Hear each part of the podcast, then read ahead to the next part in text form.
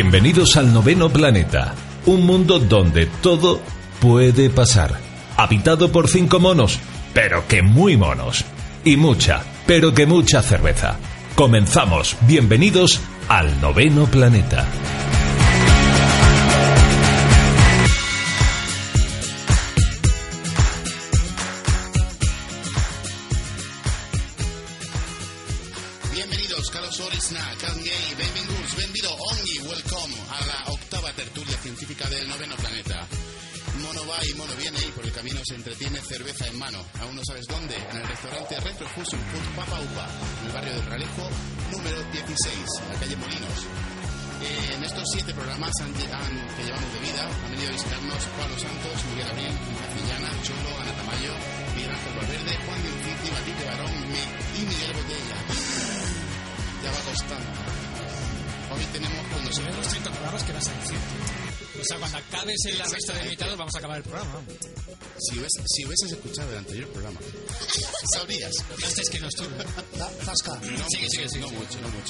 Hoy tenemos con nosotros a una mujer que nos hablará de cerebro. Usa el cerebro, estudia el cerebro y os puedo asegurar que tiene uno de los cerebros más sexys que he conocido.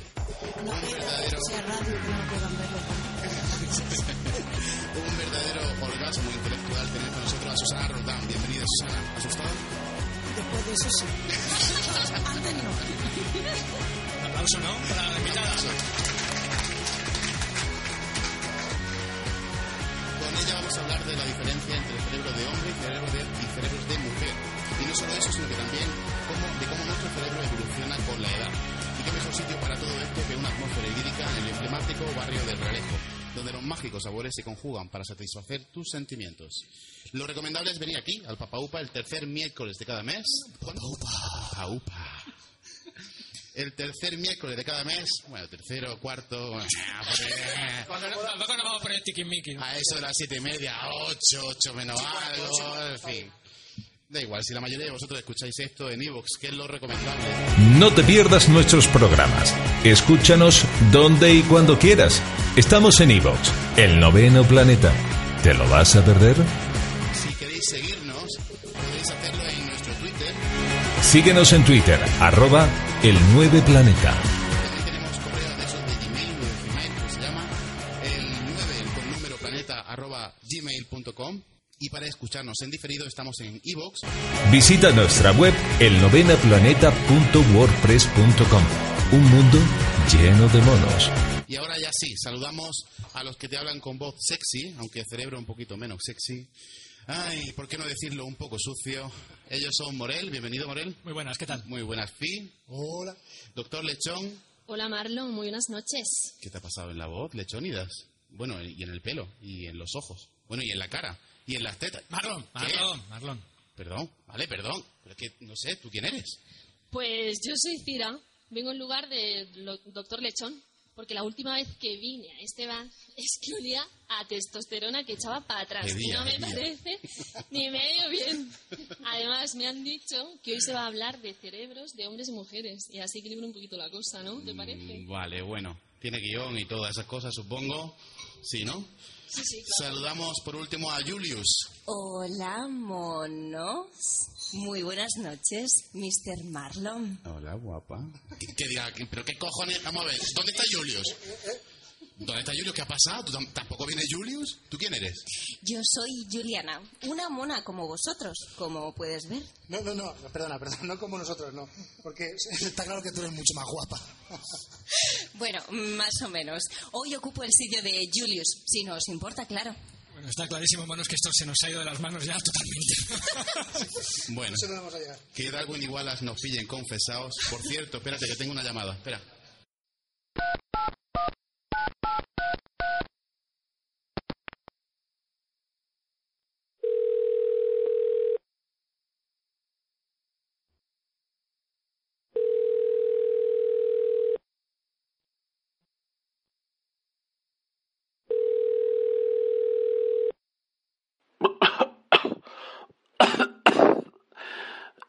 Monos.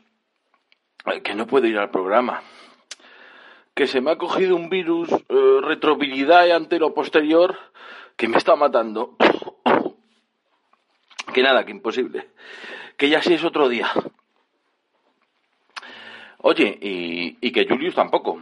Que tiene no sé qué bacteria y que no puede ni hablar. Ale, que os vaya bien el programa, ¿eh? Adiós.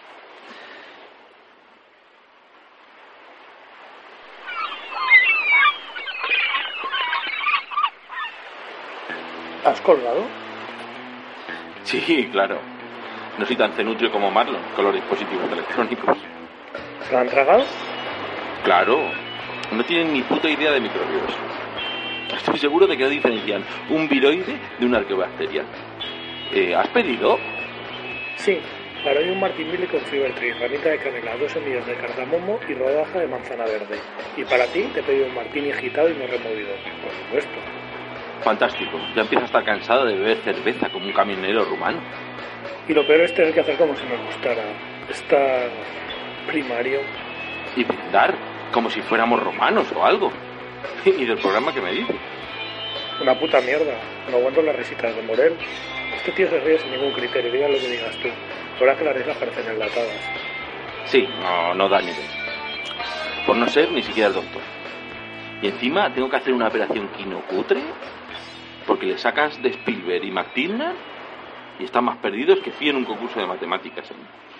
Otro, el especialista en números, dice, y no diferencia una molécula de una partícula subatómica. Oye, me encanta este tema.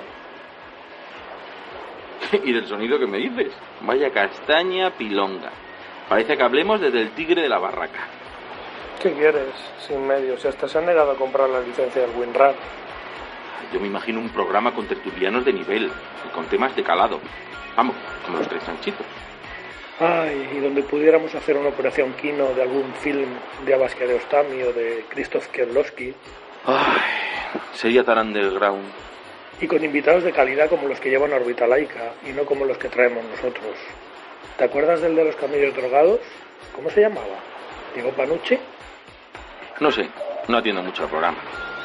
Me pongo el despertador para que me avise cu- cuando empieza la operación Kino y ya está. Por cierto, que no me imagino yo el programa sin el Rincón del Mono y sin la Operación Kino. Esto va a ser un fiasco seguro. En fin, se está bien aquí.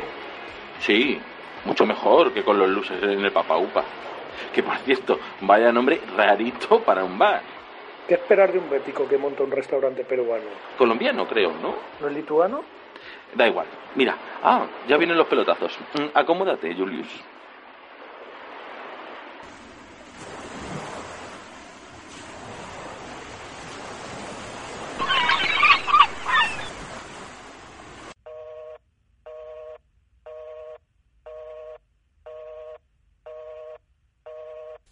Bueno, pues esta ha sido la llamada de Julius y, y de Doctor Lechón. Julius cabrón. Queremos solución. Nuestra invitada de hoy es Susana Roldán Aparicio. Susana Roldán es doctora en Medicina y Cirugía, neuropediatra en el Hospital Materno Infantil de Granada, doctora en Antropología Física y experta universitaria en Seguridad Pública y Criminología. Ha realizado un trabajo, además, de investigación denominado Diferencias anatómicas y funcionales entre el cerebro masculino y femenino, repercusiones en habilidades cognitivas y patrones conductuales.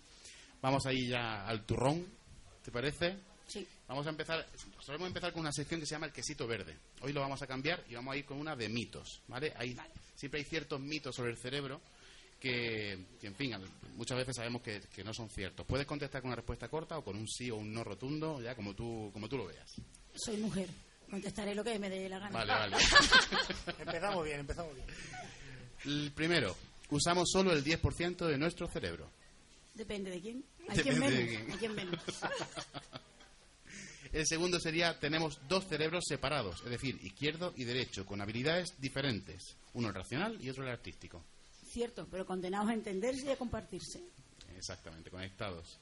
El tamaño importa en el cerebro, es decir, También, también. de- determina la inteligencia. No siempre. Vale, la siguiente sería, cuando dormimos, ¿el cerebro se inactiva? No. ¿Escuchar música de Mozart nos hace más inteligentes? No lo sé, pero relaja y es muy bonito. Nuestro cerebro funciona como un ordenador e incluso es más potente que un PC.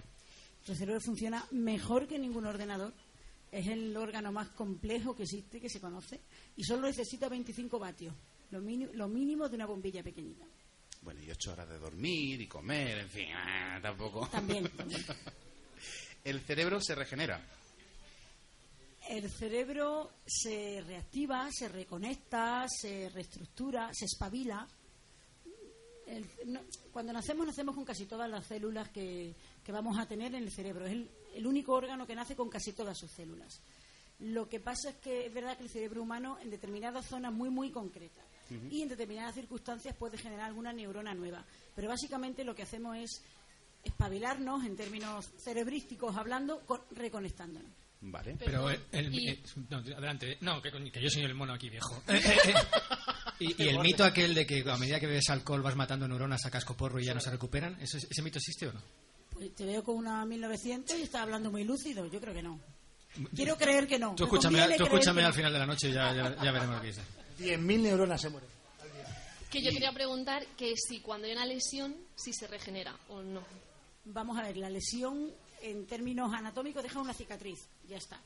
Y luego ya la cuestión afortunada para la mayoría de los cerebros es que se puede recuperar esa función con tratamientos, con fisioterapia, con entrenamiento, ¿vale? Sí. La lesión queda, pero no siempre necesariamente se tiene que perder la función, la, perdona, la función. Depende de dónde, cómo y en qué momento y bajo qué circunstancias. Vale. Y el último mito sería la inteligencia viene determinada por nuestros genes. No, no y sí, en parte sí, claro. A mí hay un refrán que me encanta que dice que de padres gatos, hijos meninos, eso lo llevamos todos. Exacto. Tiene que ver la genética, pero hay muchísimo. La inteligencia es complicada para empezar porque ni siquiera sabemos definirla, o sea que es bastante difícil. Entonces yo creo que la inteligencia hay que entenderla en un sentido muy amplio, como capacidad o como una suma de capacidades, ¿no?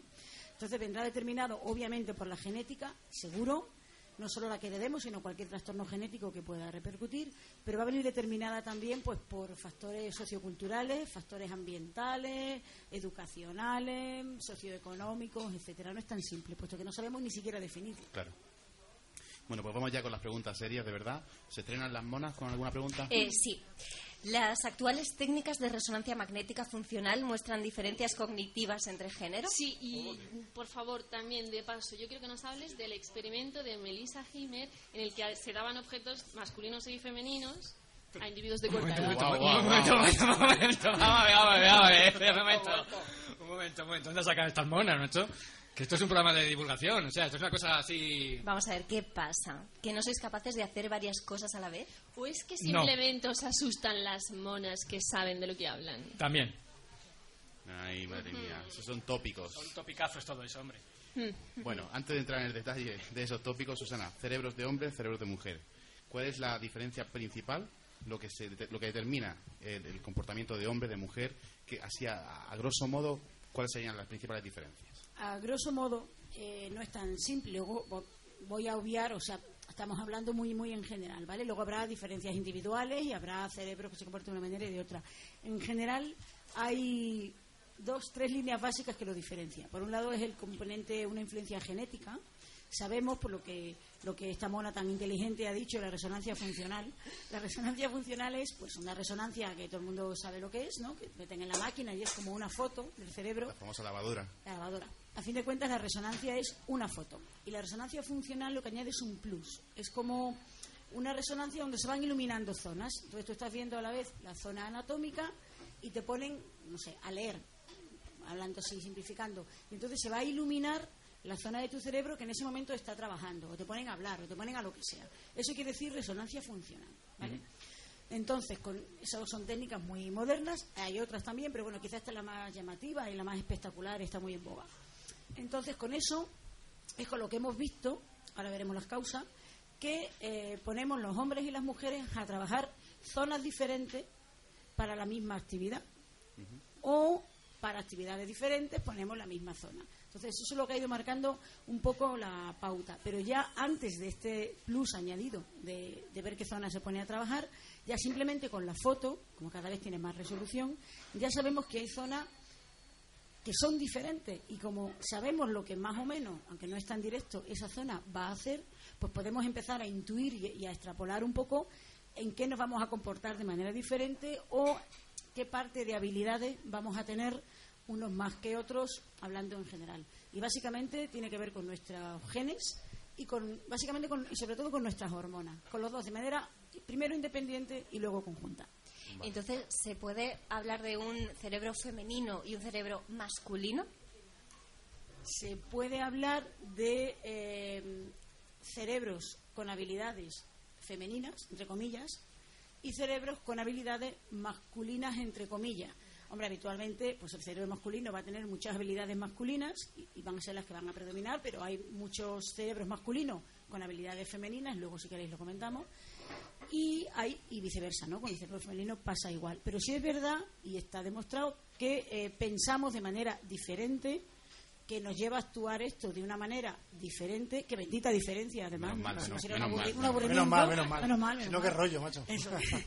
Y que es verdad que incluso eh, está más que demostrado que las habilidades escolares de las escolares niñas son diferentes a las de los escolares niños. Luego hay diferencias ahí anatómicas y lo que nosotros llamamos funcionales, de, de funcionamiento, de, de redes neuronales, de conexiones, de, de bioquímica dentro de nuestro cerebro que nos hace, en algunos aspectos, pues actuar de manera diferente. Yo un poco andando en lo que estás comentando, eh, la diferencia entre esos cerebros masculinos y femeninos se debe sobre todo a las hormonas o hay otros factores influyentes. Pues son independientes, porque al principio era muy fácil decir son los genes o las hormonas, pero no es así. Por un lado se sabe, se ha visto en estudios en células muy muy primitivas de cerebros antes de que haya ninguna influencia hormonal, que por otra parte la influencia hormonal empieza muy pronto en el feto, pero antes de que la haya, eh, se sabe que vamos a ver, cualquier carácter que tenemos eh, depende de un gen y ese gen tiende lo que nosotros llamamos codificar una proteína. En términos normales, en términos más entendibles, tener un mandado. El gen le dice al mandado, ve y haz esto. Y el mandado es la proteína codificada por el gen. Entonces se sabe que en fases muy muy precoces hay un gen, en este caso el, el tener un cariotipo XY, varón, que se llama, que codifica una proteína, que tiene un mandado. Este mandado se llama factor diferenciador, diferenciador testicular. Nos han roto la cabeza poniéndole el nombre. ¿no? Muy acertado. Y entonces ejerce ya un efecto masculinizador, ya no sobre los genitales a medio y largo plazo, sino sobre la bioquímica cerebral, que tiene mucho que ver con la dopamina. Entonces la dopamina es un neurotransmisor, bueno, mm, ahí en el cerebro, que eh, tiene mucho que ver con el comportamiento masculino estereotipado en todas las especies, no solo en la especie humana, de motivación, de respuesta a la motivación del sexo contrario y todo lo que es el, ya no solo la motivación y el querer ir, sino incluso algo tan, que parece tan básico como el comportamiento motor de montar y empujar, que es lo que hacen el- los individuos machos de cualquier especie. Y esto es muy, muy precoz, antes de que existan las hormonas. Morel, ¿querías decir algo? No, no te- sé. No, no, no, no quería decir. No sé por qué sacáis Te he visto, esa- te he- esa- te he visto gesticulando, digo, no, sé, lo de montar o algo. Casi de oír lo de empujar, los machos empujan y se. No, no, pero nada, por favor. Se te ha nublado la vista, venga, sigue, sigue. ¿Estás seguro? Estoy absolutamente seguro. De que están no lo ha visto o de que empujan. ¿Podemos, ¿Podemos proseguir con el programa, por favor? Eh, sí, va- va- vamos a reconducirlo. Son impresentables, políticamente incorrectos y casi no tienen ni idea de lo que hablan. Pero son el noveno planeta. Sira, adelante. Bueno, pero la clave es, ¿realmente somos diferentes?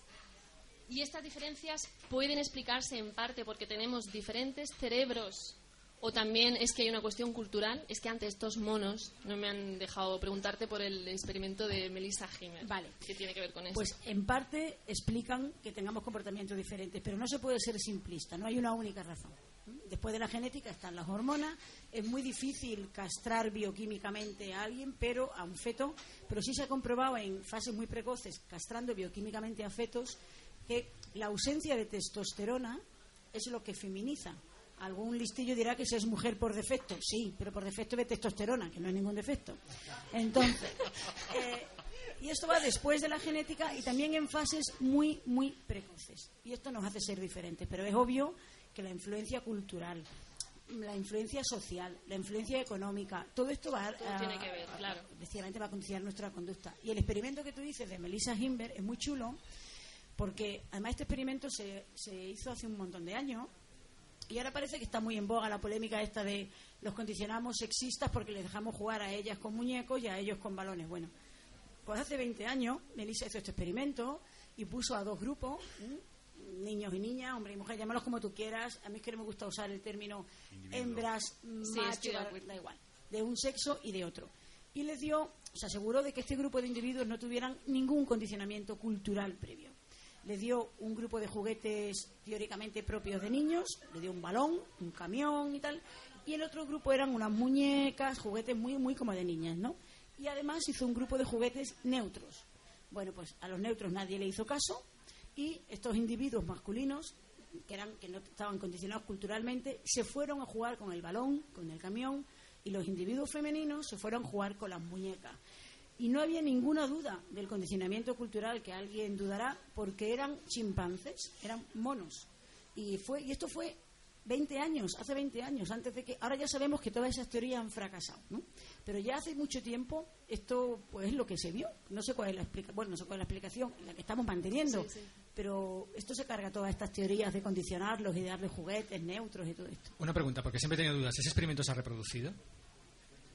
Sí, lo que pasa es que luego ha habido tanta polémica y es tan políticamente incorrecto que, bueno, que hay que andarse un poco con pies de plomo. Pero aquí en este caso yo creo que es una política correcta o incorrecta mal entendida. Porque hay que entender las cosas desde la diferencia, no desde la superioridad o desde la inferioridad o de nada. Sí, una de las cosas que se critica de ese trabajo precisamente es que llamamos juguetes masculinos y juguetes femeninos basados en un sesgo nuestro, con lo cual un camión porque es masculino y una muñeca porque es femenina, es decir, Sí, pero el hecho es que eh, monos masculinos se fueron a esos juguetes y monos femeninos se fueron a los otros juguetes. Es decir, hubo- sí que hubo una diferenciación en, en los juguetes, ¿no? Sí, sí, sí, pues por eso. Luego ya la etiqueta que le pongas en realidad da un poco igual, pero en realidad sí que había un claro sesgo entre unos y otros. Por eso tenemos cerebros diferentes y conductas diferentes antes, a- independientemente, que por supuesto también, pero independientemente del condicionamiento cultural. Me alegro mucho que saques ese tema porque vamos al verdadero meollo del programa. Vamos, a hacer temblar a todos aquellos monologuistas chistosos que utilizan los tópicos entre hombres y mujeres para hacer sus gracias. Es lo que hemos llamado, en un alarde de originalidad sin límites, el concurso de los tópicos.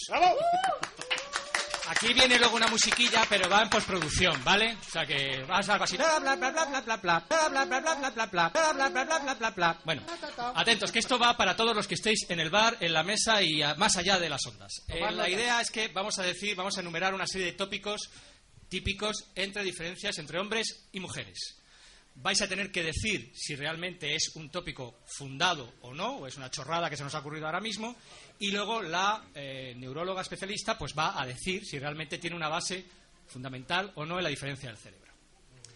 Así que, sin más dilación, siempre he querido decir esta frase, sin más dilación, amigos, y este aquí que la Este aquí que la ha dicho. Este aquí. Tópico número uno.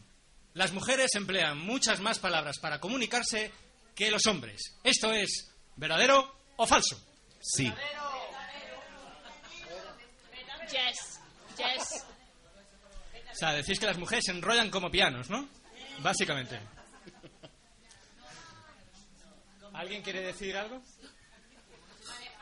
¿Alguien quiere desarrollar un poquito la idea? No solo hablan más, sino que hablan mejor. Vamos a romper, vamos a romper la Vamos a ver. No, no vamos a romper la cuarta de la radio que se acopla. A ver, alguien que quiera ahondar en esta idea, por favor, que salga aquí y lo cuente. Un aplauso para Paca, por favor. Nosotras compartimos nuestras ideas verbalmente. Simplemente vosotros os calláis más, nosotros compartimos. Que somos más de mirar. Y tenemos más vocabulario. Mucho más. Somos Tienes más- mucho más vocabulario, oh joven doncella, ¿no? Vale. ¿Esto es neurológicamente verdadero o falso? Eh, es verdad, es verdad. One point para Paca. Las niñas empiezan antes a hablar que los niños, hay excepciones, pero es así. Las niñas hablan más. Eh, las mujeres utilizamos casi 13.000 palabras más que el hombre, a pesar de que más, a pesar de que te ha salido muy bien esa cosa que querías decir. Y realmente, desde el punto de vista genético, ahora que está muy de moda, el gen del lenguaje, un gen que tiene unas siglas FOXP2, da igual, está mucho más expresado, o sea, tiene más mandados en las mujeres que en los hombres. Mm, Es así. De hecho, eh, los estudios de resonancia funcional, a la hora del lenguaje, hablo del verbal y del no verbal, ¿eh? que ahora si queréis hablamos de eso, eh, las mujeres ponemos muchas más áreas a funcionar a la hora del lenguaje y las tenemos más conectadas. Ponemos muchas más, eh, más áreas cerebrales a hablar. Por eso hablamos mejor, por eso nosotros preguntamos y vosotros veis los mapas. Oh, yeah. Nosotros miramos de frente a la mujer de arriba a abajo. Y de derecha a izquierda y de delante a atrás. Eso es. ¿Qué llevas puesto? Tópico número 2. Los hombres se manejan mejor con las matemáticas, es decir, con los números, y en cambio las mujeres son fantásticas en los idiomas. ¿Ha dicho falso alguien que habla cinco Eh, idiomas? Sí. Eh, por favor, el joven zalamero de Curo Respingón, ¿puede venir aquí, por favor? ¿Podrías ahondar en esta idea de por qué piensas que es falso? No saludas a tu madre, por favor. En inglés, en inglés. No tengo datos, pero me consta que las mujeres son más en la universidad y sacan mejores notas en todas las disciplinas. Está, de- creo que está demostrado. Creo que está demostrado. ¿Alguien quiere puntualizar algo? Tic tac, tic tac, tic. Eh, la experta en cerebro masculino y femenino, ¿esto es verdadero, falso? Vamos a ver, eh, verdad, no sé si ese, si ese personaje es políglota, ojalá me alegraría mucho por él. Es políglota y, y muchas más cosas.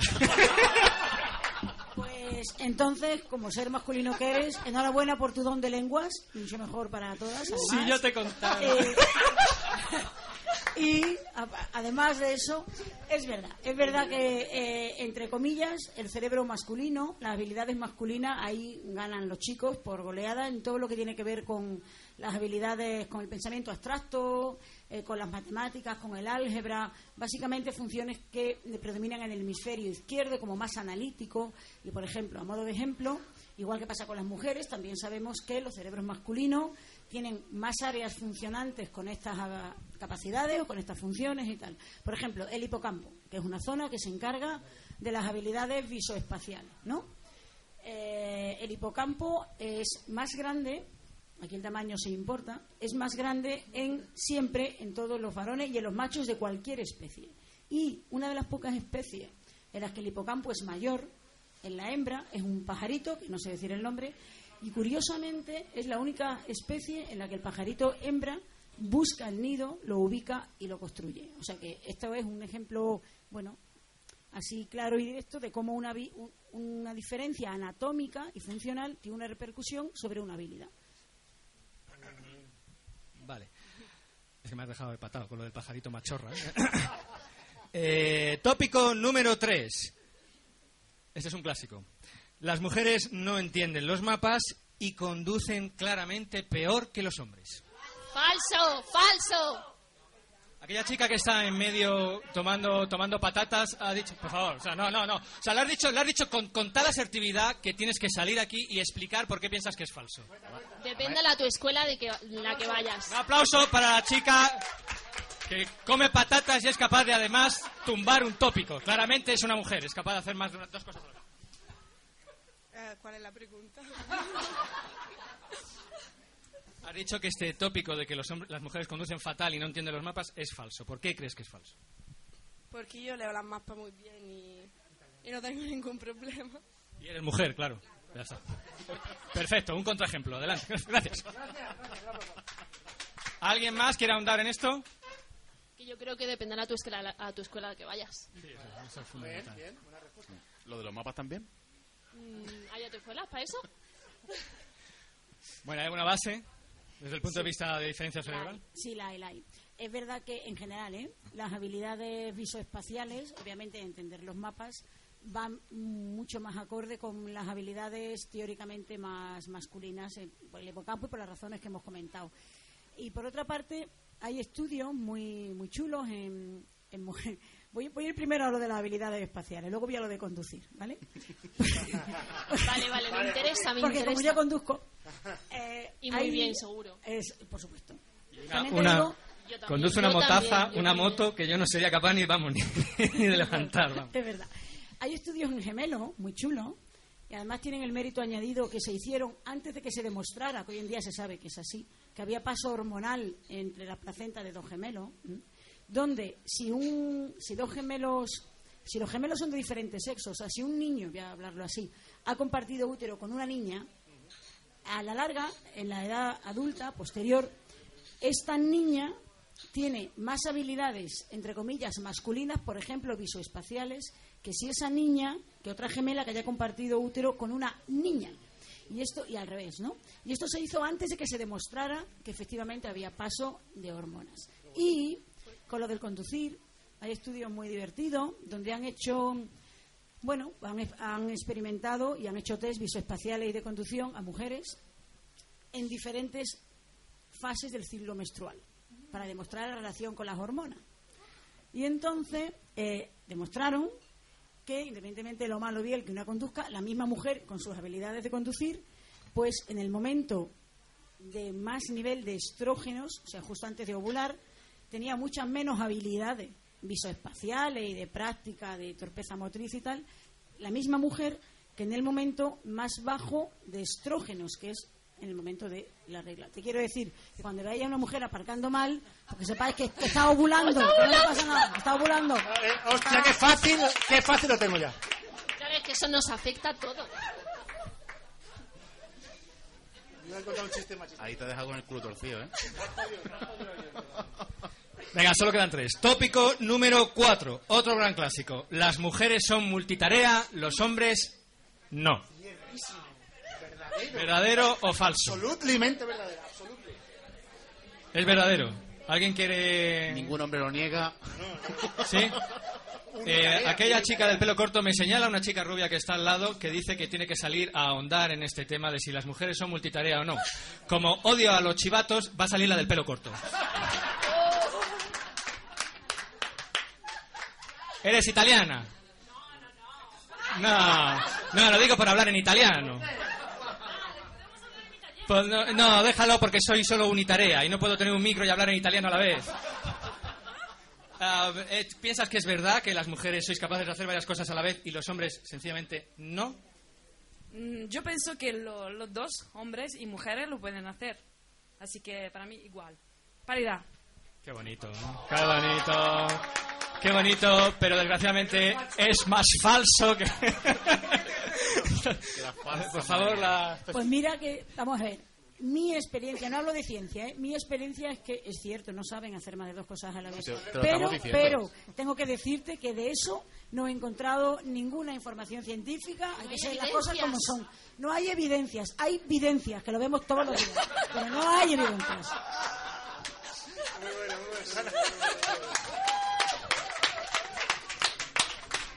Venga, ya solo quedan dos. Tópico número 5. Las mujeres reconocen mejor las emociones del resto de personas y las sutilezas del lenguaje. En cambio, los hombres es como... ¿eh?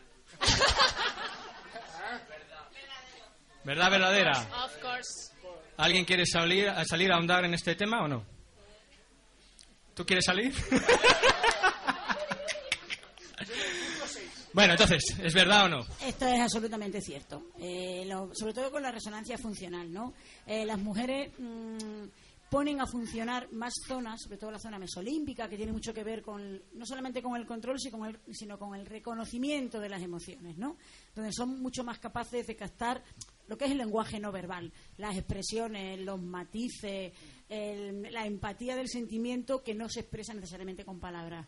Nosotros entramos a un sitio y aunque lo quieran ocultar sabemos quién está ligado con quién. Les hemos visto mirarse.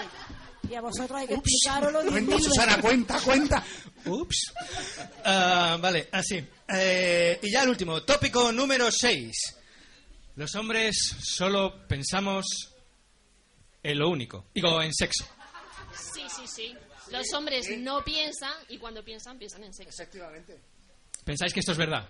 Los hombres solo pensamos en sexo y las mujeres, mientras tanto, ¿en qué piensan? En todo lo demás. En lo que estarás Mientras- pensando mientras tú, hacemos, en lo que o- quieres decir, en Claro. lo que habrás querido decir. En que te noto hoy un poco alicaído. aunque- las nubes. Qué mala parca, cabrón.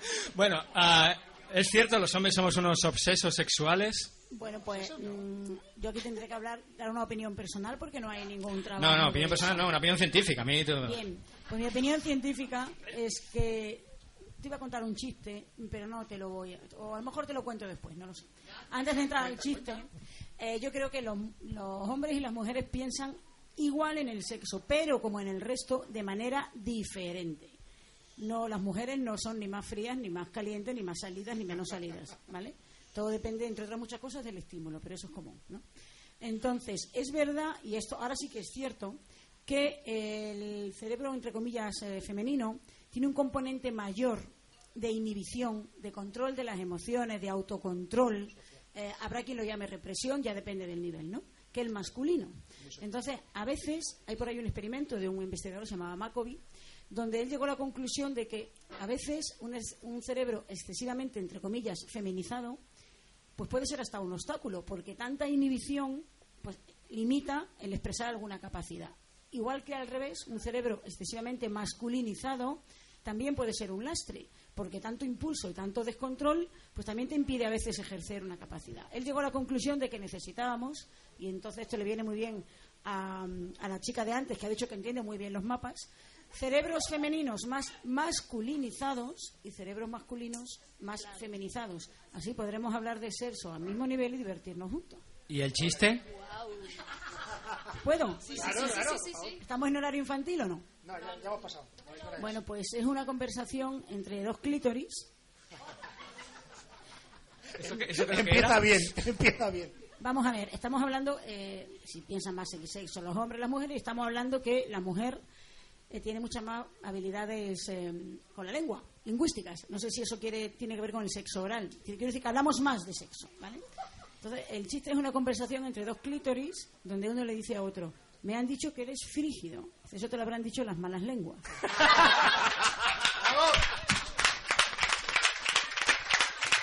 Espectacular. Bien, bien. Y, y- y ya está. Muchas gracias por su participación.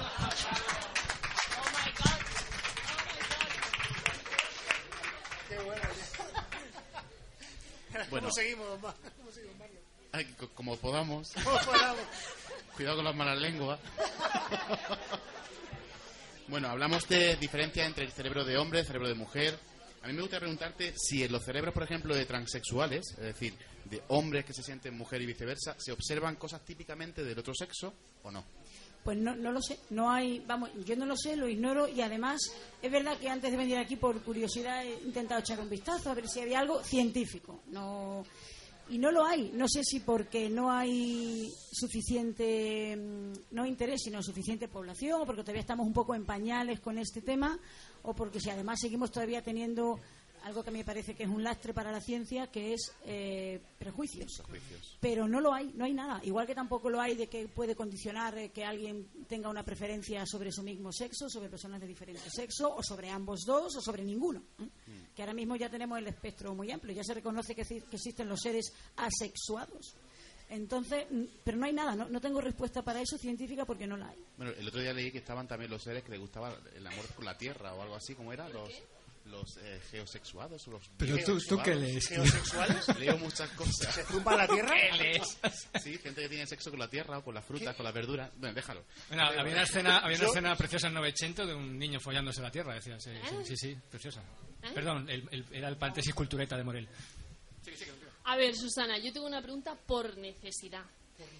Em, ¿Cómo podemos hacer las monas para reducir nuestra hiperactividad del hemisferio derecho o aumentar mm, el desarrollo del hemisferio izquierdo? ¿Hay algún ejercicio, algo que podamos hacer?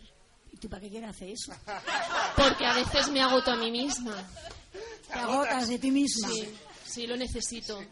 Pues, pues la verdad es que, es que es una pena, ¿eh? Porque es que eso es perder. o sea, perdona, perder si, si intentas ganar, disminuir el derecho. Mejor dedícate a potenciar el izquierdo y te comes el mundo. Eso, pues eso. ¿Y qué hacemos? Vivir y disfrutar. Ole, ole, ole. Bravo. Bueno, y al final, al final no puede ser que simplemente todos los individuos somos diferentes y que las diferencias culturales marcan mucho, muchísimo más que el sexo de las personas. Sí, vamos, totalmente de acuerdo. Es verdad que hay cierta base y además hay una base científica y eso es así, pero es verdad que probablemente, eh, si no igual, por lo menos igual de condicionante, tenga que ver luego con la cultura en la que uno se desenvuelve, con tus condicionamientos, con tu familia, con tu entorno y con las mm, cosas que te vayan pasando en la vida. Una, una cosa, Susana. Es verdad que nuestra agudeza visual y, por lo tanto, la parte del cerebro dedicado a ello viene determinada hace unos cuantos años, ancestralmente, porque los hombres salían a cazar y las mujeres se quedaban en las cuevas cuidando de la prole, o es toda una excusa para decir que los hombres somos muy torpes buscando cosas. No. Yo creo que los hombres salían a cazar y las mujeres se quedaban en la cueva, entre otras muchas razones, por razones hormonales. Eh, Aquí es donde probablemente, aparte de las razones antropológicas, como sé que hay antropólogos en la sala, no quiero ni hablar, pero eh, aparte de las razones en sí antropológicas y evolutivas, es verdad que el instinto maternal existe y que hay un condicionamiento hormonal, igual que existe la depresión postparto y todo esto. O sea que ahí las hormonas tienen una labor fundamental y es verdad que hay una parte del cuidado de la cría que por muy buena voluntad que tenga el varón no puede hacer. Entonces alguien tiene que quedarse dando el pecho y alguien tiene que ir a cazar para que se pueda seguir comiendo para dar el pecho. Eh, Eso es, o sea, la visión está de 180 grados, ¿no? Que tenéis la mujer está relacionado con eso. El, el hombre es como mucho más, una visión mucho más acotada. No, no lo creo. El hombre tiene mucha más visión espacial, mucho más, capaz de organizar el espacio. No, no lo creo. Lo, lo vemos, pero no nos importa mucho. No le damos importancia a las cosas. Es que no encuentro nada nunca en la nevera. Es una cosa increíble. Lo siento. ¿eh? ¿Has probado ir a la compra? Sí, yo compro, yo compro. Y Sus- Susana, ¿crees que mm, conocer bien estas diferencias nos puede ayudar a, a, bueno, a comprender la desigualdad, a terminar con la desigualdad? nos debe ayudar a entendernos, nos debe ayudar a, compartir. Y bueno, que tú seas diferente no quiere decir que seas ni mejor ni peor, tú tienes tus habilidades, yo tengo las mías, pues mientras tú vas mirando el mapa yo voy preguntando al primero que pase cómo se llega y entre los dos llegaremos, no pasa nada. Bueno, antes de seguir nuestro segundo favorito, las monas de la ficción sonora y continuamos. Un aplauso, hombre. ¡Aplauso!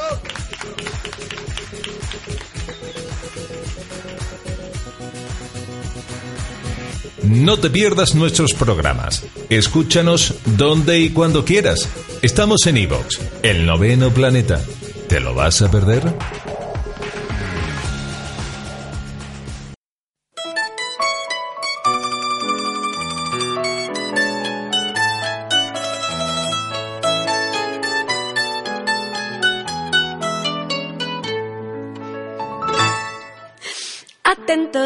Los muchachos que pretendan conquistarnos. No resultará tan complicado seguir ciertas instrucciones. Solo quiero que me cuides y me mimes cerca desde lejos. Solo quiero que me agarres y me cojas fuerte con caricias. Que seas celoso sin que importe verme tontear con otros. Esto es muy importante. Que me busques y me encuentres, que me sueltes y me pierdas, que me quieras sin quererme al fin. Pa' conquistar una de cal y otra de arena. Que aunque no sepa bien cuál es la buena, que estén las dos es fundamental. Que si lo dulce empalaga, la sal me deja seca. Busquemos entre los dos la ideal combinación. Busquemos entre los dos una agridulce solución.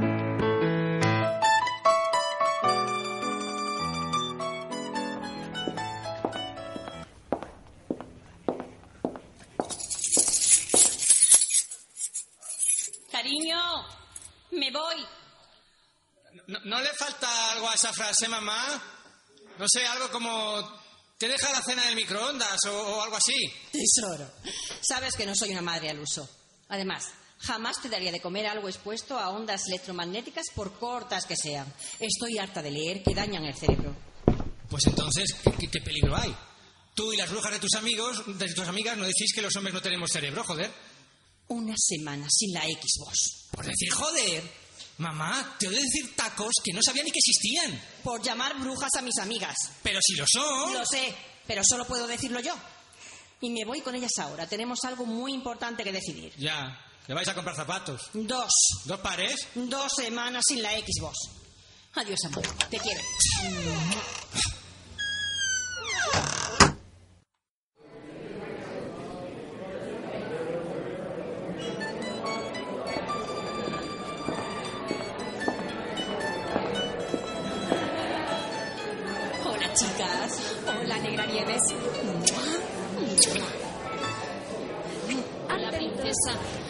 Llames princesa, que me da grima. Si quieres ser cariñosa, llámame reina. ¿Qué? ¿Lo tenéis decidido ya? Ay, yo lo único que quiero es que me aseguren que no me va a afectar a mi líbido. Tranquila, Rosen. No hay ciencia que apague ese volcán. Ya, ni siquiera mi maridito. Dice que es culpa mía, que lo bloquea con mi verborrea en nuestras maratones sexuales. Que le corto el rollo. No es culpa tuya, cariño. Es tu lateralidad cerebral que hace inagotable tu capacidad verbal, porque tu hemisferio derecho está más desarrollado. ¿O el de su churri está menos desarrollado? No, su churri tiene el izquierdo más desarrollado. Por eso es un manitas, no pierde el coche en el aparcamiento en Mercadona, como tú, reina, y entiende mejor los mapas. Ya, pero al final llegamos a todas partes porque yo soy capaz de preguntar sin que se me atrofie el ego. Ay, pero está bueno, está mono, es que está muy Mi jalón no tiene nada corto.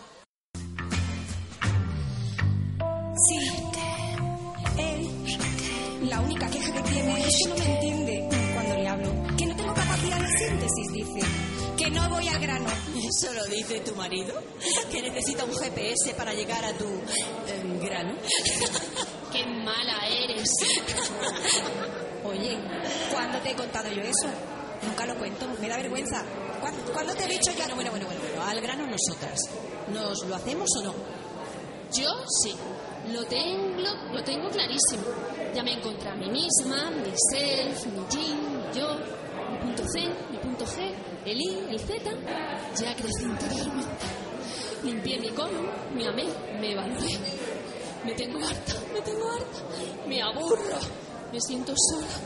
Quiero un hombre, mi pareja, mi yo, mi compañero. No quiero volver a fracasar. Es que la comunicación está sobrevalorada. Cómprate una tele. ¿En serio? No, no, no, no, no. Cómprate una cama. Redonda, grande, enorme. Y llénala. Y llámame. Chicas, hablo en serio. Quiero pareja. Y conservarla. Además, el otro día en Chikun conocí a una alma blanca grande. Insomnia. Lo que tiene que tener grande es el cerebro. Y el órgano sexual. Ay, Calla, Rosen, por favor. En serio, en cuestiones de cerebro, el tamaño importa. No, el tamaño del pene también importa. Te callas ni con el hemisferio derecho lesionado. Bueno, pues este chico me gusta, me gusta de verdad. Pero no llevo ni dos semanas y ya tengo problemas de comunicación. El otro día le dije que necesitaba tiempo, que lo respetase, que no me llamase. ¿Y qué diréis que ha hecho? No te ha llamado. Sí es. Será imbécil. A ver, chicas, convengamos que somos un poquito incongruentes. Mira, negra, tu Thermomix, ¿no? Más que a mi vida. ¿Crees que es perfecta? Pero tu Thermomix no plancha, ¿no? Pues claro que no. Pero tú no te cabreas porque tu Thermomix no planche, ¿no? Ni siquiera esperas que lo haga. Entonces, ¿por qué esperas que un hombre piense? ¿Por qué nos enfadamos porque no lo hagan?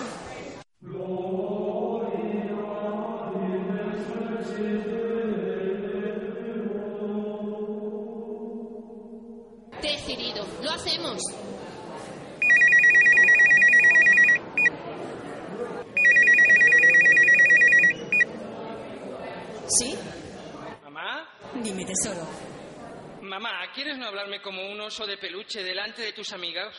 Voy a ir a casa de Albert a estudiar. ¿Y por qué no me lo has dicho cuando estaba en casa? Porque te hubieses puesto en modo reconocimiento facial a rastrear gestos y trazas emocionales que me delatasen y que constatasen tus sospechas de que en realidad me voy a buscar Pokémon con Albert. Hijo, tu hemisferio derecho está fetén. El tuyo no, mami. En realidad lo que quiero es cenar. Y su madre, si es una madre al uso, de esas que hacen cenitas todas las noches. Lo sé. Lo sé. Tres semanas y la Xbox. ¿Pero puedo ir? Sí, amor, puedes ir. Te quiero. Mamá, ¿tienes que decirme eso delante de tus amigas? Chao. Entonces, chicas, ¿decididas? ¡Vamos!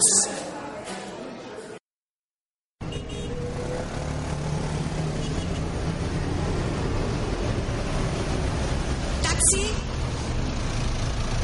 ¿Dónde vamos? Al PTS. ¡Ay, encanto! La vi, qué valor.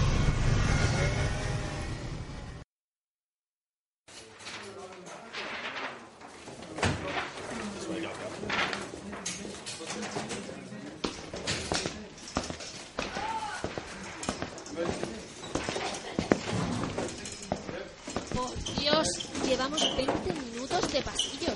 Oye, ¿habéis visto cómo están los celadores? Sudados, Rosa.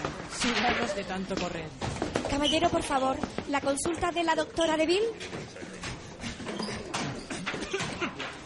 Tercer pasillo la izquierda. Cojan el ascensor. Crucen la terraza que van a encontrar al salir. Pasen dos plantas. Pasillo de la izquierda. No, no, no, no. Pasillo de la derecha y el séptimo despacho. Gracias. Super celador.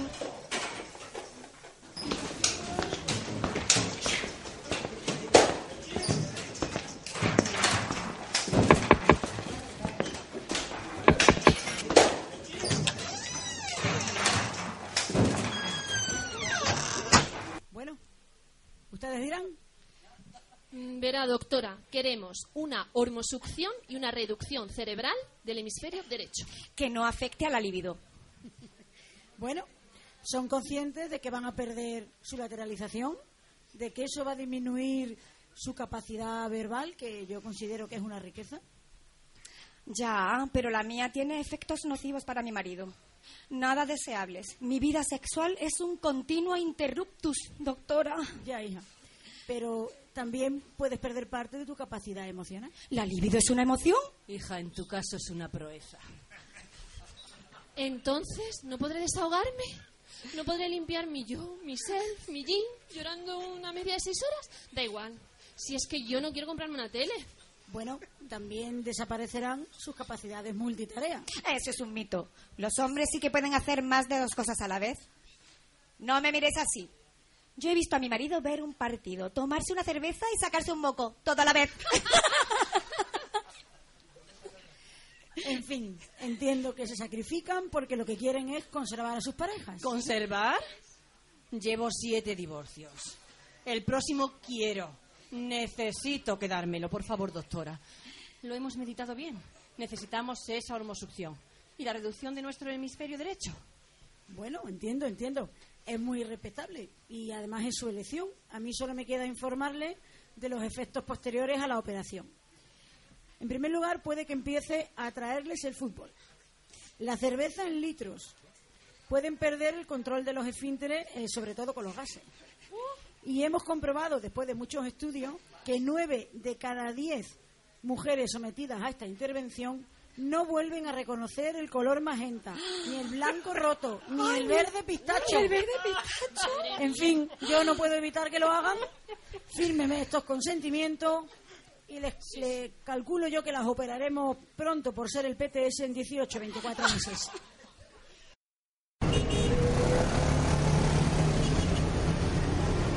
¡Ya está, chicos!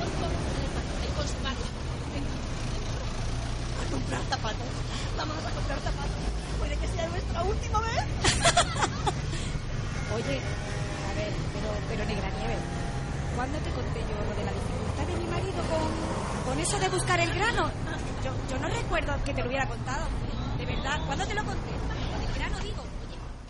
Pero volver a hablar de princesas que buscan tipos que coleccionar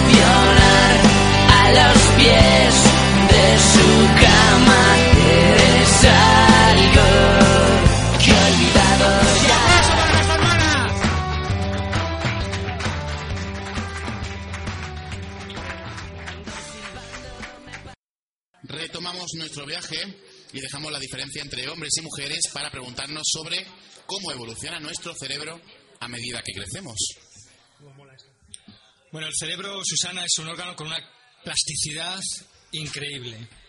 ¿Qué significa esto y qué relación tiene con nuestra mayor o mejor capacidad de aprendizaje? La- el concepto de, de plasticidad cerebral es un concepto muy importante, mm, aparentemente poco definido, pero importante, que viene a ser algo así como la capacidad que tenemos de adaptación y de, mm, en términos coloquiales, de espabilar en un momento dado y de adaptarnos al medio y de sobrevivir, a fin de cuentas, ¿no? Entonces es fundamental porque el cerebro, el cerebro es un, es un órgano que a pesar de que nace con, con todas sus células, está continuamente evolucionando para adaptarse y para progresar. Y esto es gracias a esta plasticidad, tanto en lo que es una evolución natural y normal de la maduración cerebral normal, como cuando estamos hablando de lesiones cerebrales para una mejor recuperación y no perder la función. ¿En qué periodo de nuestras vidas hay una mayor capacidad de aprendizaje? ¿Es en la infancia? En la infancia, sí. En la infancia, sin duda ninguna. En la infancia somos esponjas. De hecho, es algo que todo el que tenga hijos, o todo el que a la Y educación. eso otro- no se da en, otra, en otro periodo. No, hasta el máximo periodo de aprendizaje en la infancia se supone, se supone que hasta la adolescencia, que es un periodo bastante indefinido entre el fin de la niñez y la adultez, que no se sabe. Todo eso es maduración. Se supone que el cerebro acaba de madurar entre los 17 y los 20 años. Luego habrá cerebros que no maduran nunca, ¿no? ¿Eh? Chicos, ¿eh? Chicos. ¿Por qué me miras, Susana? Porque te tengo enfrente. y hay otros que maduran un poquito antes, pero más o menos hasta ese momento es la máxima capacidad. De manera que es el, el momento, periodo máximo en el que tenemos que aprovechar para fijar vivencias. Pero bueno, en- dentro de esto, la primera infancia. Y solemos decir que el cerebro adolesce- adolescente está en plena ebullición. ¿Qué sucede? ¿Por qué pasa eso? Pues pasa porque es necesario. pasa porque tiene que pasar. Y por- es lo que necesitamos en ese momento de la vida. Hay razones, hoy en día ya sabemos, volviendo a los estudios ya no solo estructurales, hay cambios anatómicos que se pueden ver con una resonancia, con una foto del cerebro, de zonas que van cambiando. Hay cambios funcionales, hay zonas que van cambiando su funcionamiento y vamos perdiendo mucho cerebro en la adolescencia y ganándolo en otro sentido. Es todo un proceso que justifica el por qué el adolescente tiene el comportamiento que tiene y además es necesario.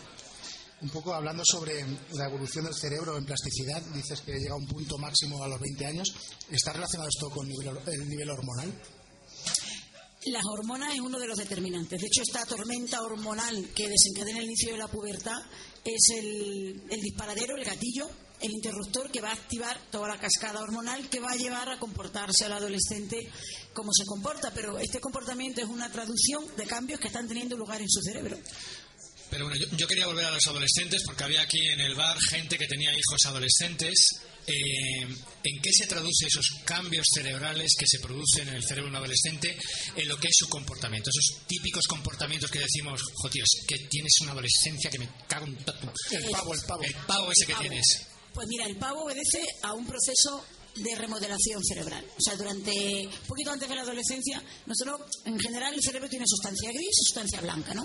La sustancia blanca es como un cableado, es como cuando tenemos los cables de la luz, pues el plástico que los recubre, ¿no? Y esto, mm, la principal función es la conducción, el transmitir información, el pasarla y tal, ¿no?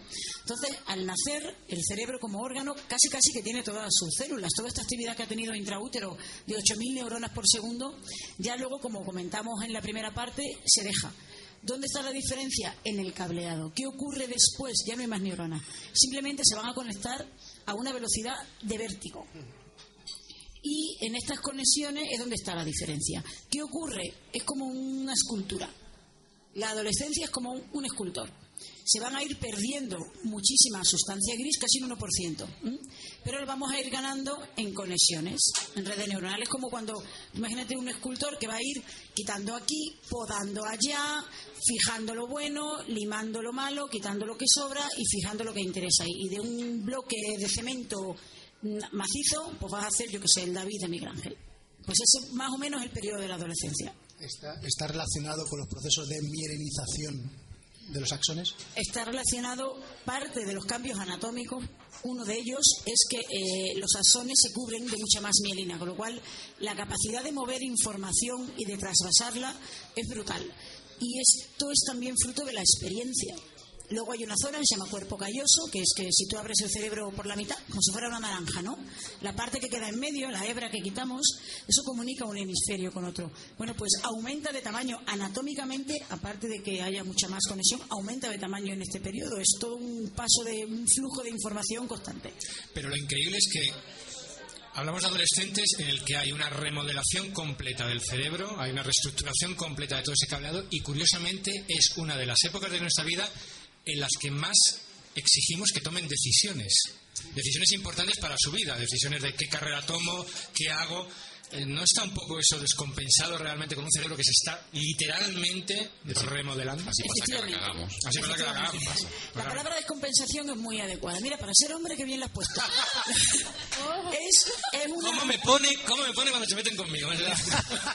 Efectivamente, es una descompensación, pero una descompensación ya no solo en tiempo, porque le estamos exigiendo que tome decisiones muy importantes en el momento en el que no está capacitado para tomarla. Y no está capacitado porque el pobre no es que no quiera, no es que sea un, malaje, es que no puede, porque tiene un desequilibrio, es es fundamental para entender el comportamiento del adolescente comprender cómo funciona y qué hace el lóbulo frontal.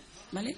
El lóbulo frontal, entre otras muchas cosas, nos capacita para eh, integrar experiencias pasadas, pararte, planear tu futuro y tomar las decisiones adecuadas para conseguir un objetivo, inhibiendo mm, cosas que, que no- que te van a desviar. Y el adolescente, en este periodo de su vida, ese órgano todavía no ha madurado, porque el cerebro madura de adelante a atrás, por decirlo así, de una manera, y está ahí en mitad del camino y, y no ha madurado el lóbulo frontal. Y no le podemos decir que lo ponga a trabajar porque el pobre lóbulo no ha llegado a ese momento. Y después, es decir, ¿cómo evoluciona nuestro cerebro? Es decir, ¿nos quedamos ahí estancados? Pues, ¿Qué podemos hacer para seguir haciendo que nuestro cerebro tenga nuevas capacidades, etcétera? ¿Hacemos ejercicio de brain training o algo? ¿O, ya- o a los 20 Sudoku, años su- está todo sudoku, perdido? sudoku. Pues darle su tiempo. Es que esto lleva su tiempo. Es que estamos pidiéndole a un lóbulo que tiene que hacer cosas muy importantes. El lóbulo frontal tiene lo que nosotros llamamos las funciones ejecutivas. Todo el control de los impulsos, toda la inhibición de los impulsos, el control de las emociones, la capacidad de planear un futuro y ejecutar una acción, la capacidad de inhibir una recompensa inmediata para tener una recompensa razonada y futura. Y eso el adolescente está en ello, está en ello, pobre, y entonces todavía no puede. Tenemos que entender que esta falta de control que tiene sobre sí mismo es el- lo que va a condicionar. O sea, él tiene básicamente las mismas estructuras que un adulto, pero las usa de manera diferente, no tiene establecidas las mismas conexiones. De ahí la importancia del cableado. Hay que darle su tiempo. Echándome a mí la culpa a mi padre. Es que, es que no puede ser. Vale, ¿alguien tiene alguna pregunta que quiera hacerle a Susana? ¿Alguna duda que se le haya quedado? Bueno, pues ya está. Yo tengo una duda por, por, por continuar. Nuestro cerebro hasta hace muy poco, la esperanza de vida media era de 40, 50 años, hasta hace ciento y pico años. ¿no? Y de repente, en 100 años de evolución, ciento y pico años de evolución, duplicamos la, la esperanza de vida media hasta ochenta y tantos años. El cerebro que estaba preparado para vivir 40, ¿qué pasa ahora que vivimos 80? Esos 40 años de diferencia, ¿qué le ocurre a ese cerebro? Tampoco sabemos muy bien para qué estaba preparado el cerebro, ¿eh? Partimos de la base, no, no lo sabemos. El cerebro es tan complejo, sabemos tan poco de él, que, mm, hombre, obviamente, si la esperanza de vida es de 40 años, vas a ver menos enfermedades neurodegenerativas, porque es que no te va a dar tiempo a tenerlas, ¿no? El cerebro también tiene lo que ahora se habla con los electrodomésticos, lo que se llama la apostosis, que es la muerte programada. Y todas las células tienen su muerte programada, igual que los frigoríficos. Y eso también pasa con las neuronas. Entiendo que la naturaleza es muy sabia. Y si vivimos lo que vivimos, a pesar de que nuestro cuerpo eh, cada vez nos permita vivir más por la mejora sanitaria y todo esto, pues tiene su razón de ser. Pero también es verdad que, y eso es algo que vemos todos, tú ves a gente que no ha dejado de estar activa, qué sé yo, grandes músicos o gente muy, muy mayor, o literatura, lo que sea, me da igual, cualquier cosa, que con los veintitantos años están súper lúcidos. Aparte de toda la influencia genética y la suerte que uno pueda tener o no de que tenga alguna enfermedad neurodegenerativa que no sepa, el entrenamiento, el mantener el cableado, el mantener el estímulo constante, hoy en día utilizamos el término redes neuronales, el mantener las conexiones activas, el ir generándolas más, obviamente no con la misma facilidad que en la adolescencia, pero sí, los, todos estos juegos de, de entrenamiento, del brain training y tal, pues tienen su razón de ser.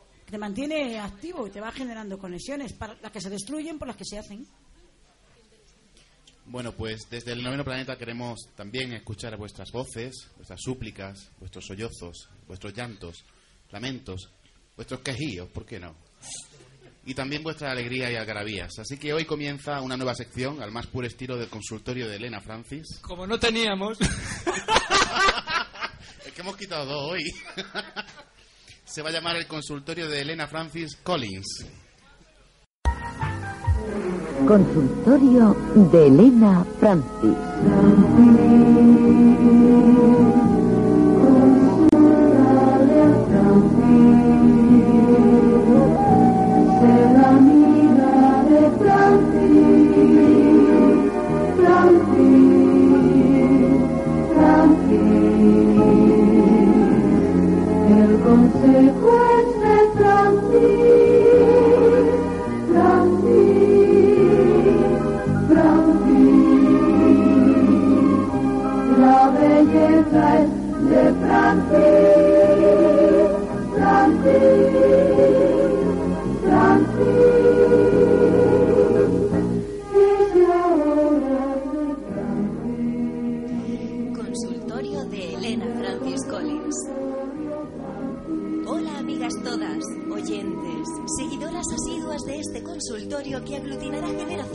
Largo de las consultas que recibamos. Un cariñoso saludo para todas, un saludo muy especial.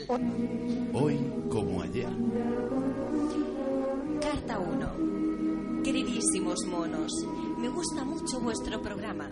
Cada noche, cuando mis siete compañeros de despacho se van con sus parejas a sus casas, yo me quedo sola, redactando mi tesis en este instituto de mierda, y oír vuestros podcasts es lo único que ilumina mi lóbrega vida. Supongo que estaréis al tanto de los CRISPR, loci de ADN que contienen repeticiones cortas de secuencias de bases que están revolucionando la ingeniería genómica. De hecho, hace poco ha salido en la prensa nacional que investigadores chinos han sido capaces de devolver parcialmente la vida a ratones ciegos. Opino que estamos ante una herramienta que va a cambiar el mundo tal y como lo conocemos. Así que os quería preguntar, teniendo en cuenta esto, los últimos avances en ingeniería genómica y vuestros grandes conocimientos en biología en general, ¿opináis que lo de Bisbal y Chenoa fue cobra? Atentamente, Edu Vikis. Pues claro.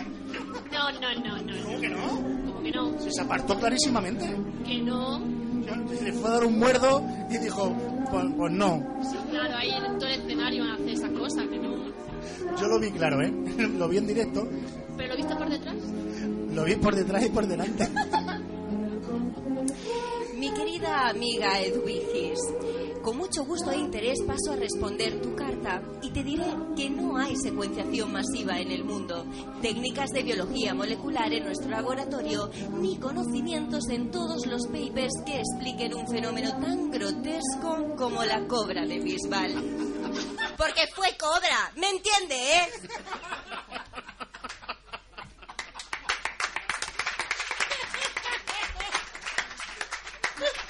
Bueno, desde aquí os animamos a todos los investigadores jóvenes, estudiantes, que sé que sé que estáis hasta el mismo hasta la misma pituitaria de vuestro laboratorio, a que nos mandéis vuestras cartas y Elena Francis tranquilamente os va a responder, ¿vale? Intentaremos hacerlo en cada programa. Bueno, una pregunta que nos ha llegado por Twitter, que igual merece la pena sacar aquí, que por cierto, 333 followers de esos. Ya- Followers. ya sé- seguro que somos influencers o algo de esos. Pero es el mejor follo ser followers. Es, es más, ¿podríamos hablar ya de novenolivers o, o- o todavía no? Síguenos en Twitter, arroba el 9 planeta. Yo creo que sí. Claro. Novenolivers, ahí, ahí tenemos dos. Bueno, pues la pregunta nos la hace llegar Víctor Linares, Sisifolibre, arroba Sisifolibre en Twitter, que dice, ¿qué importancia tiene el descubrimiento relativamente reciente de los vasos linfáticos en el cerebro de ratones? Ese es el nivel de nuestros oyentes, ¿eh? Eso marca el nivel de nuestros oyentes. ¿Es que existen los vasos linfáticos? ¿Esa, esa pregunta es para mí? Bueno, tengo respuesta. Tengo respuesta. No, pierde prevenía. Tengo respuesta. Me has pillado con un trozo de pollo empanado. Qué Tengo bueno el respuesta. papaupa, qué bueno No el me había dado pollo. cuenta. Tengo respuesta. ¿Cómo, cómo? La pregunta era... La pregunta es la importancia del descubrimiento de vasos linfáticos en los cerebros de ratones, que Pues hasta muy- ahora se pensaba que no había. Pues muy Pero importante. machos o hembras, Muy ratones. importante. Da igual. Eso quiere decir que tienen linfa y que van por sus vasos. Eso es verdad. Perfecto. Un aplauso, por Dios. Aplauso. La linfa es importante. Bueno, este mismo Víctor, que ya hemos dejado claro el nivel, nos pregunta, dice, ¿qué tal preguntar sobre los últimos avances del conocimiento de la relación que hay entre el sistema inmune y el sistema nervioso? Es decir, de cómo se relaciona el sistema inmune y el sistema nervioso. Es decir, si estás deprimido, ¿te puedes resfriar más? Ah, Eso, eso típico de es que están bajas las defensas, ¿no? No es que estar depre, van bajas las defensas. ¿Cómo, cómo vemos eso, Susana? Si estás deprimido, te vas a resfriar igual, pero lo vas a llevar mucho peor que, que si estás contento. Porque vas a estornudar tan alegre. Vas a estar tan jodido feliz. igual, pero Exactamente más- igual de jodido, pero menos contento. Es como, el, como el- como el que le recetan antidepresivo en vez de anticagalera. No se le quita la cagalera, pero le da igual. Bueno, da igual. Te deshidratas cagándote, pero estás contento. Esa es una nueva sección. El chiste de Marlon. Bueno, pues hasta aquí la tertulia de hoy, nuestra octava tertulia, el noveno planeta localizado en el Ralejo. Oh. ¡Queremos más! ¡Otra! ¡Otra! Dar las gracias al bar Papaupa. Papaupa. Un lugar tan grande que acoge a un planeta completo. Muchas gracias también a nuestra invitada de hoy, Susana Roldán. Un verdadero placer. Un aplauso para Susana, por favor. Me ha encantado, me ha encantado, Susana. A vosotros. Ha sido muy divertido, muy divertido. Gracias a todos los clientes de hoy del Papaupa que nos han permitido molestarles con esta tertulia. Sois excepcionales. Y nos despedimos desde el Papaupa, cerveza en mano. Gracias, Juliana, Morel, Fi, Sira. Muchísimas Gracias, gracias. Por, por supuesto, a nuestra cuadra de, de actrices, a Paca Molina, a Chelo Araque, Natalia Zamora. Muchísimas gracias. Emilio, por favor, muy bueno también, Emilio. Y volvemos a la tierra, nuestra cuadra de actores. No entiendo nada. Eh, el niño, el niño por culo. Volvemos a la tierra, pero un segundo porque le hemos llamado, le hemos dado un tirón de oreja a los de Poeciencia porque se les había olvidado. ¡Oh! Se les había olvidado. Porque me consta que se van de programas de televisión ahí de picos pardos. y decía que no le daba tiempo de hacer nada y dice, la causa de mi, inacti- de, de mi inacción no es más que la evaluación. Si no estuviera ocupado, aumentaría mi legado. Muy bueno. Pero a última hora ha mandado algo sobre el cerebro. Dice, maravillosa estructura, causante de la cordura, por neuronas conformada y en hemisferio sesgada. Oh, bravo, qué bravo. bonito, qué bonito. Muchas gracias. Nos vemos el mes que viene o en enero. O, en fin, ya, Febrero. ya veremos. Muchísimas gracias a todos. Un aplauso. ¡Fiestas!